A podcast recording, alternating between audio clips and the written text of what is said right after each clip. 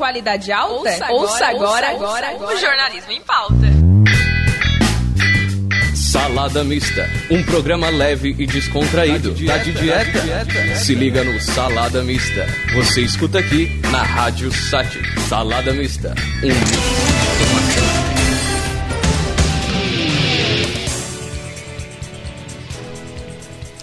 Boa noite, quinta-feira, 23 de junho de 2022, são 8 horas e 30 minutos.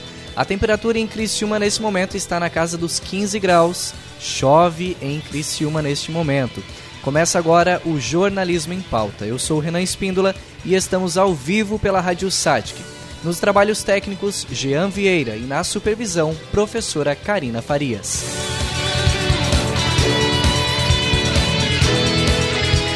Confira agora os destaques do programa. Meteorologista prevê inverno rigoroso este ano. Parte do teto do Hospital Dom Joaquim em Sombrio desaba por conta de granizo. E ainda, advogado explica os detalhes no caso da menina impedida por juíza de interromper gravidez após estupro. Segurança Pública. Repórter Edna Schmitz traz os principais assuntos do dia. E Santa Catarina registra quatro casos de raiva bovina, um deles na cidade de 13 de maio. Prefeitura de Cocal do Sul intensifica vacinação com horário estendido. Você vai ver também que municípios da região sul promovem campanha de multivacinação durante o mês de junho e o comentário político com Laélio Inácio. Principais fatos do dia: política, esporte, cultura e educação. Você está sintonizado no programa da informação. No, ar, Jornalismo em Pauta.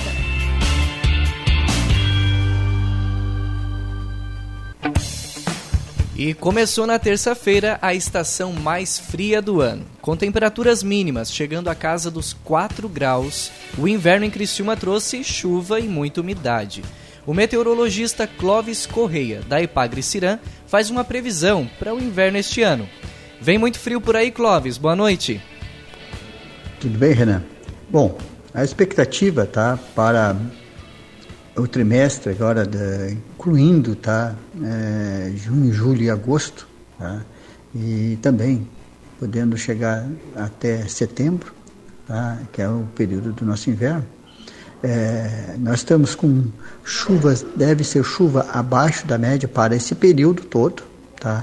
Não deve ser considerado apenas um mês, por exemplo, o mês de junho, agora tivemos até umas chuvas um pouco mais é, persistente em alguns lugares, tá? mas no mês de julho, agosto, tá? a tendência é de que essas chuvas devem ficar abaixo da média histórica. Tá? Isso, quando fechar o quadro, vai ser próximo da média histórica. Tá?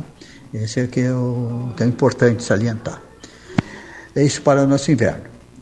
Bom, também as temperaturas deverão ficar próximo da média e abaixo da média histórica. Por que isso aí? Porque estamos esperando que, que continue a função do Laninha, né? e quando normalmente quando acontece o Laninha, tá, as temperaturas é, ficam mais baixas porque ela permite com que massas de ar frio cheguem com mais frequência para nós.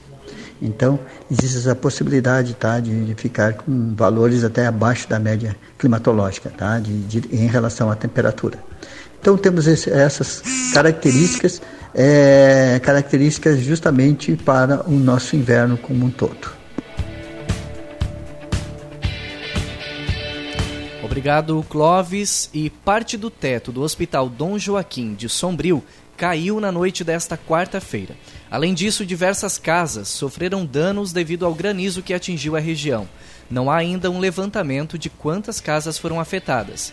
Quanto ao hospital, um em comunicado emitido pelo Instituto Maria Schmidt, o IMAS, que administra a unidade hospitalar, a direção destaca que alguns pacientes precisaram ser realocados para o Hospital Regional de Araranguá, a Defesa Civil do Estado já está presente na cidade e trouxe mais lonas para auxiliar no trabalho de proteção das casas que tiveram telhas danificadas pelo granizo.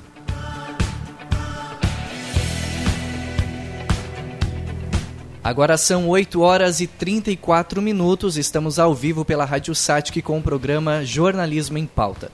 E olha, gente, um assunto polêmico tomou a mídia nesta semana. É o caso de uma menina de 11 anos de Tijucas, município da Grande Florianópolis, que teria sido induzida a desistir da interrupção da gravidez contraída por estupro. Para você entender, no dia 2 de maio, a mãe da menina desconfiou de enjoos e do crescimento da barriga da criança. Fez um teste de farmácia e depois uma ultrassonografia e descobriu a gravidez já com 22 semanas. Ao irem até o hospital da UFSC para fazer o abortamento legal, o hospital rejeitou por conta de uma norma interna que proíbe a interrupção da gravidez após 20 semanas.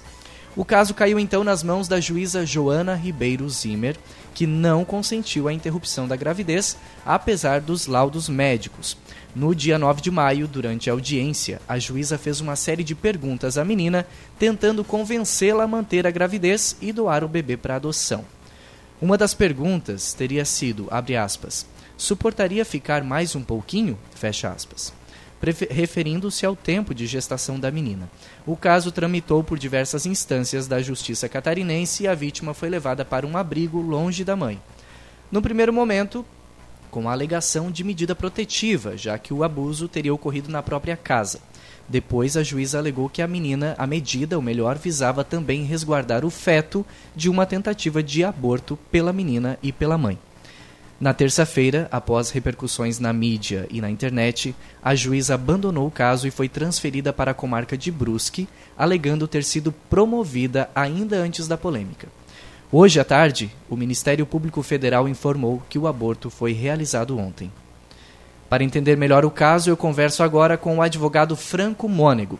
Franco, a primeira pergunta que eu te faço é: o que, que a legislação brasileira prevê para um caso como este? Boa noite. Oi, Renan, boa noite, tudo bem com vocês? Tudo bem. Então, nós temos algumas previsões legais né, que seriam aplicáveis a esse caso. E para explicar de uma forma mais didática para vocês, eu acho cabível falar inicialmente que a nossa Constituição Federal ela estabelece no artigo 5 o direito inviolável à vida. Esse seria o primeiro pressuposto de tudo que está acontecendo, digamos assim. Dessa previsão constitucional, que é, tem um aspecto mais abstrato, se formam outras normas de proteção à vida. O Código Civil, por exemplo, ele fala em um determinado artigo que a lei tem que pôr a salvo, desde a concepção, os direitos do nascituro. Mas essa é uma norma de aspecto civil. Né? A gente também pode falar é, do desdobramento relacionado ao direito penal, né? aquilo que o Código Penal diz sobre isso. Isso por quê?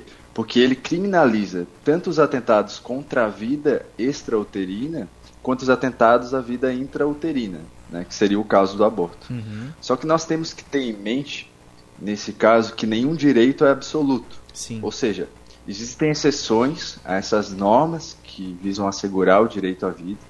E talvez, acredito que o exemplo mais conhecido do público em geral seja o homicídio quando ele é cometido em legítima defesa, né?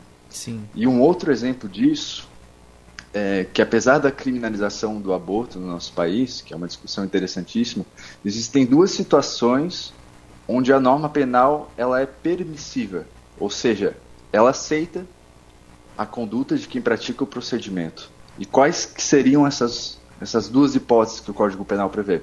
Que é quando colocar em risco a vida da gestante e quando a gestação é resultante do estupro. Então, respondendo Uhum. A sua pergunta, existe um conflito normativo, mas a norma taxativa, ela diz, em relação ao que aconteceu é sim, a resposta é sim. Essa criança, ela pode realizar o procedimento de aborto sem qualquer implicação criminal. Resumidamente, uhum. o que a legislação fala sobre esse caso concreto seria isso. Certo. Para não se estender muito nas divagações jurídicas aqui. Certo, Franco. Franco, eu assisti o vídeo que está disponível ali no portal da Intercept Brasil. É, é, um vídeo longo, são 14 minutos, né, que eles mostram a, a, a fala da juiz e da promotora durante a audiência. E no vídeo, eu pelo menos é, assistindo, né, dá para ver que a criança parece não entender o que está sendo perguntado. Como é que você avalia a postura da juíza e da promotora também que aparece ali no vídeo, Franco? Você acha que houve uma irregularidade no procedimento delas? Então, Renan, imagina, né? Afinal, a gente está lidando ali com uma criança de 10 anos. Né? Eu vejo o que aconteceu como uma revitimização e a criminologia fala sobre isso e ela chama isso de vitimização secundária. Uhum. Quando a vítima de um delito anterior também foi vítima, também se torna vítima né, de um sistema de justiça falho, que nesse caso assumiu um, um protagonismo totalmente desinteressante ali por parte do membro do Ministério Público e também da, da, da, da juíza. Né? Uhum. A lei, como eu falei, ela é taxativa e permissiva em relação ao aborto, que estava para ser realizado. Então não poderia essa juíza, né, nem a promotora de justiça, que provavelmente estão vinculadas a ideias morais próprias, talvez religiosas. Sim, foi o que eu, foi, o que a, foi a impressão que eu tive também. Até é, eu estava lendo a matéria e, e dá a impressão, durante a, o diálogo que a juíza tem com a criança, de que ela está muito guiada por, por questões é, pessoais mesmo, né? Normas morais, costumes, aquilo que ela acredita, né? Não sei se eu, se eu interpretei certo. Exatamente, pode ser, mas ainda que ela estivesse tentando assegurar ali uma sobrevida ao feto, como eu te falei ali, o direito constitucional à vida, que deve ser inviolável, é, eu acho que ela foi um pouco além, né? Porque se a gente uhum. colocar isso em, em, uma balança, o que vem à mente é a maximização de um trauma uhum. né, numa criança de 10 anos que tinha necessidade, inclusive fisiológica, de realizar o procedimento, uhum. e mesmo assim ela vai precisar ter em mente tudo aquilo que foi dito naquela audiência, como um exemplo de que o bebê choraria até morrer, de que seria alguma coisa que parada um homicídio e outras pressões psicológicas que elas exerceram nessa criança de apenas 10 anos de idade. Né? Certo. Franco, em relação à medida protetiva que levou a menina para um abrigo longe da família, é, a advogada Mariana Prandini, em entrevista ao The Intercept, afirmou que a juíza e o Estado brasileiro praticam, abre aspas, uma violência que poderíamos enquadrar como cárcere porque a menina foi institucionalizada e retirada do convívio familiar para justificar a proteção a um feto. Fecha aspas. Você concorda com essa afirmação da advogada Mariana Prandini? Então, te confesso que eu, eu não vi essa reportagem ou, ou esse aparato aí, mas eu tenho um, um pouco de dificuldade para falar sobre esse ponto, né? Porque eu não tive a oportunidade de presenciar a decisão uhum. judicial na íntegra, né? Até porque Somente não foi divulgada, né? Na íntegra não. Divulgou. Isso, exatamente. É. Mas daqueles trechos ali que o Intercept divulgou, é, que eu tenho para dizer para vocês aqui sobre o aspecto jurídico é que a medida protetiva ela tem como pressuposto evitar que a vítima tenha contato com o agressor, né? Uhum. Mas eu não sei quais foram as circunstâncias do caso concreto, se o agressor era um pai, um padrasto, um parente que vivia com ela. Só que nesse caso, me parece, pelo que a Intercept divulgou, que a juíza ela também se utilizou né, da proteção ao nascituro para fundamentar a medida, como uhum. você também já falou ali anteriormente, né? Uhum. E isso estaria em completa desarmonia com que, com, com que a lei prevê, com que a regulamentação dessa medida prevê, entende? Uhum. Eu penso que por razões diversas ela se colocou, a juíza, né, se colocou em um papel de protagonista judicial e não aplicou aquilo que a lei previa taxativamente, né? E acabou submetendo aí a, aquela criança a um sofrimento ainda mais intenso e traumatizante. Mas que bom que tudo foi resolvido aparentemente, apesar de que eu acho que o que aconteceu ali não, não se apaga, não, não, sim. não se restitui o status que eu né? Sim, sim. O, o trauma vai continuar na, na vida dessa, dessa criança, né? Com certeza. É, em nota ao portal The Intercept Brasil, a juíza afirmou que, abre aspas, não se manifestará sobre trechos da referida audiência que foram vazados de forma criminosa, não só por se tratar de um caso que tramita em segredo de justiça, mas, sobretudo, para garantir a devida proteção integral à criança. Fecha aspas. Quero agradecer a participação é. do advogado Franco Mônego. Franco, seja sempre muito bem-vindo aqui à Rádio Satic. Obrigado, Renan. Até uma próxima. Até.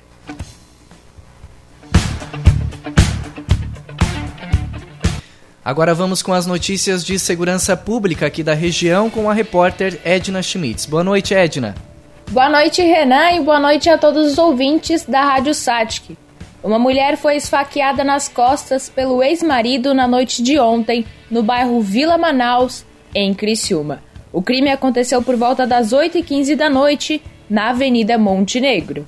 Ela estava indo trabalhar quando o ex-marido se aproximou e desferiu duas facadas nas costas. Após o crime, ele fugiu e, por enquanto, não foi localizado. A vítima foi socorrida pelo SAMU em estado grave e encaminhada ao Hospital São José. No último dia 9 de junho, a mulher registrou um boletim de ocorrência contra o homem por violência doméstica. E ainda falando sobre a área de segurança pública, inconformados com a morte da motociclista Yasmin Souza após um acidente de trânsito, os moradores de Laguna realizaram um protesto hoje às 6 horas da noite. Os protestantes pedem por mais segurança na rodovia onde aconteceu a colisão. A vítima, de 29 anos, morreu após sofrer um grave acidente de trânsito no início da noite de ontem, em Laguna. Ela conduzia uma motocicleta no bairro Portinho quando colidiu frontalmente contra um carro. Após a colisão, o veículo arrastou a motocicleta por aproximadamente 160 metros. O corpo de bombeiros foi acionado, mas quando chegou no local, a motociclista já estava morta. O motorista do carro, de 61 anos de idade, apresentava sinais de ter consumido bebida alcoólica. O homem afirmou que bebeu uma lata de cerveja momentos antes da colisão. Com isso, ele foi preso e encaminhado para a Delegacia de Polícia Civil de Imbituba. E para fechar, a Polícia Militar apreendeu 46 pedras de crack, 4 buchas de cocaína e 64 gramas de maconha no bairro Guarda-Margem Esquerda, em Tubarão. A ocorrência foi registrada na madrugada de hoje, na rua Merêncio João Marcelino. Dois homens de 20 e 24 anos foram presos por tráfico de drogas e conduzidos à Delegacia de Polícia Civil. Para a Rádio Satic, repórter Edna Schmitz. Obrigado, Edna, pelas informações. E a Prefeitura de Cocal do Sul intensifica a vacinação e estende horários para atendimento. As informações com a repórter Esther Leopoldo. Tendo em vista o aumento dos casos da Covid-19, o município de Cocal do Sul, por meio da Secretaria Municipal de Saúde, ressalta a importância de completar o calendário vacinal e, pensando nisso, as unidades estão realizando as vacinações da gripe. A enfermeira da Vigilância Epidemiológica Gilmara Correia Viel reforça aos moradores sobre a importância de estarem se vacinando. É muito importante as pessoas que não se vacinaram comparecer às unidades né, e levar junto os documentos necessários, que são carteira de vacinação e cartão SUS. Hoje, as unidades de saúde ESF do município de Cocal do Sul estarão atendendo das 17 às 19 horas para toda a população acima de seis meses que ainda não se vacinaram. Para a Rádio Satic, repórter Esther Leopoldo.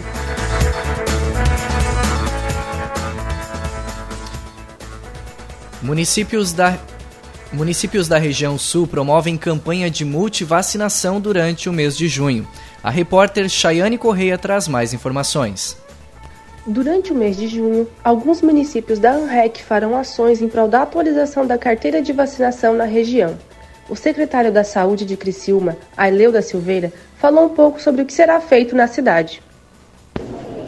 Vai ser nos três parques, né, onde tem uma população que por si só nos finais de semana permanece ali por, com, jogando, participando do esporte, enfim.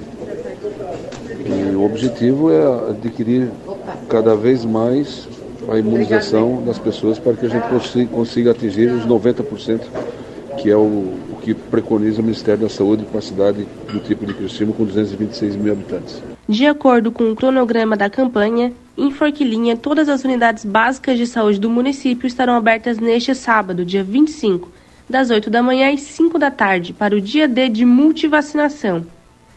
Em Nova Veneza, as UBS contarão com horário estendido, também das 8 da manhã às 5 da tarde, durante a semana do dia 27. Em Lauro Miller, a unidade básica de saúde do centro estará aberta das 8 da manhã às 4 da tarde. Em Uruçanga, todas as unidades de saúde contarão com horário especial neste sábado, das 8 da manhã ao meio-dia.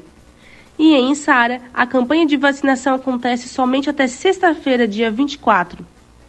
As unidades dos bairros Presidente Vargas, Vila Nova, Elizabeth, Jaqueline, Centro, Lire e Nossa Senhora de Fátima estarão com as salas de vacina abertas das 4 da tarde às 8 da noite. Chayane Correia para a Rádio Satic. Obrigado, Chayane Correia. E vamos agora ouvir o comentário político com Laélio Inácio. As eleições estão chegando. Agora faltam apenas 101 dias para o dia fatal, ou seja, 2 de outubro. E algumas coisas já estão definidas. Por exemplo, na frente de esquerda, o pré-candidato a governo do estado, Décio Lima, com sua vice Ângela Albino, do PCdoB. Lembrando que Décio Lima é do Partido dos Trabalhadores e agora, juntando-se a eles, o PDT, que talvez tenha Jorge Bueira como candidato ao Senado. Por outro lado, ainda há muitas indefinições. Dizem que o senador Espiridião Amin pode ser candidato ao governo do Estado. Se for e ganhar, tudo bem.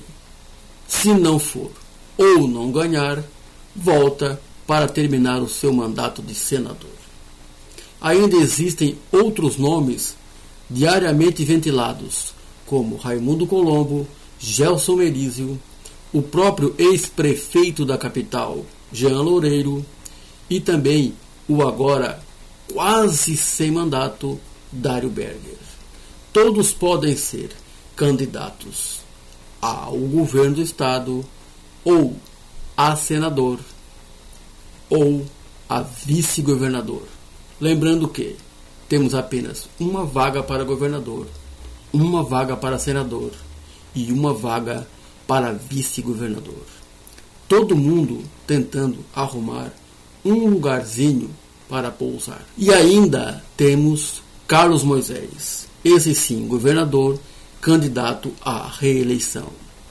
O vice ainda não foi definido, mas tem o apoio total do MDB. Haja visto, essa costura já foi feita lá atrás, quando ele, Carlos Moisés, nomeou Eduardo Moreira para uma das diretorias do Banco de Desenvolvimento Regional. Outra grande interrogação desta eleição é o ex-prefeito da capital, Jean Loureiro, porque ele simplesmente renunciou ao mandato, abrindo mão de 30 meses do seu próprio mandato para uma aventura. Afinal, tudo é muito incerto. Ele pode ser candidato a qualquer cargo ou, de repente, a cargo nenhum. E ainda, dentro desse contexto, existe o homem do Jabuti, o senador Jorginho Melo, também está na parada. Pode ser candidato ao governo ou não. Se for e ganhar, tudo bem. Se for e perder, volta para o Senado, assim como Espiridião Para o jornalismo em pauta da Rádio Satic, Laélio Inácio. Obrigado, Laélio, pelo comentário político. São 8 horas e 53 minutos. Você acompanha ao vivo o programa Jornalismo em Pauta aqui pela Rádio Satic. Santa Catarina registra mais quatro casos de raiva bovina. Um dos casos é na cidade de 13 de maio, que fica no sul do estado. Para evitar que outros produtores percam animais para a raiva, a SIDASC está orientando o reforço da vacinação em todo o estado.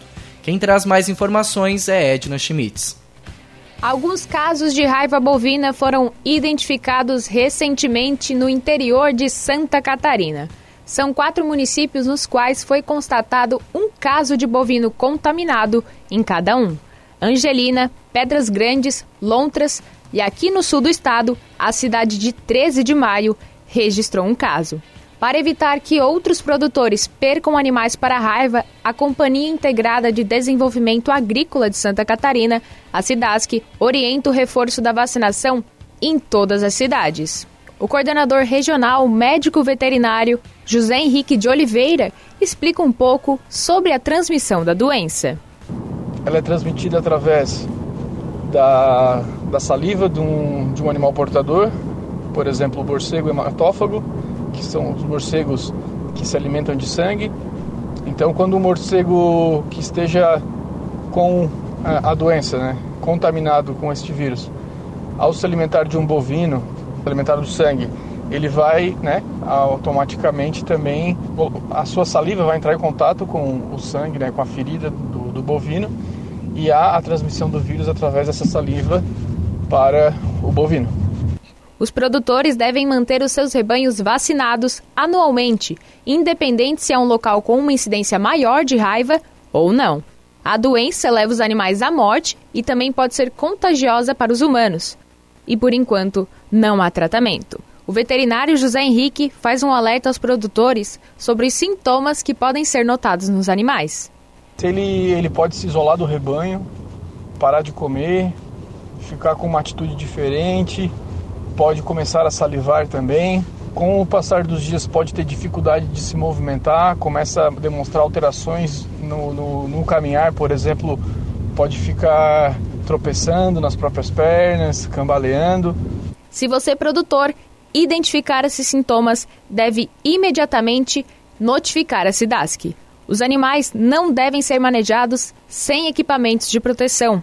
A carcaça do animal morto, com suspeita de doenças que atingem o sistema nervoso, como a raiva, não podem ser aproveitadas. Para a Rádio Satic, repórter Edna Schmitz. Obrigado, repórter Edna Schmitz, pelas informações. 9, 8 horas e 56 minutos, você está ao vivo pela Rádio Sat, que nós vamos ficando por aqui, agradecendo a sua companhia nesta noite. Obrigado ao Jean pelos trabalhos técnicos, aos nossos repórteres, ao nosso convidado, o advogado Franco Mônego. Fique agora com a programação musical da Rádio Satic. Boa noite.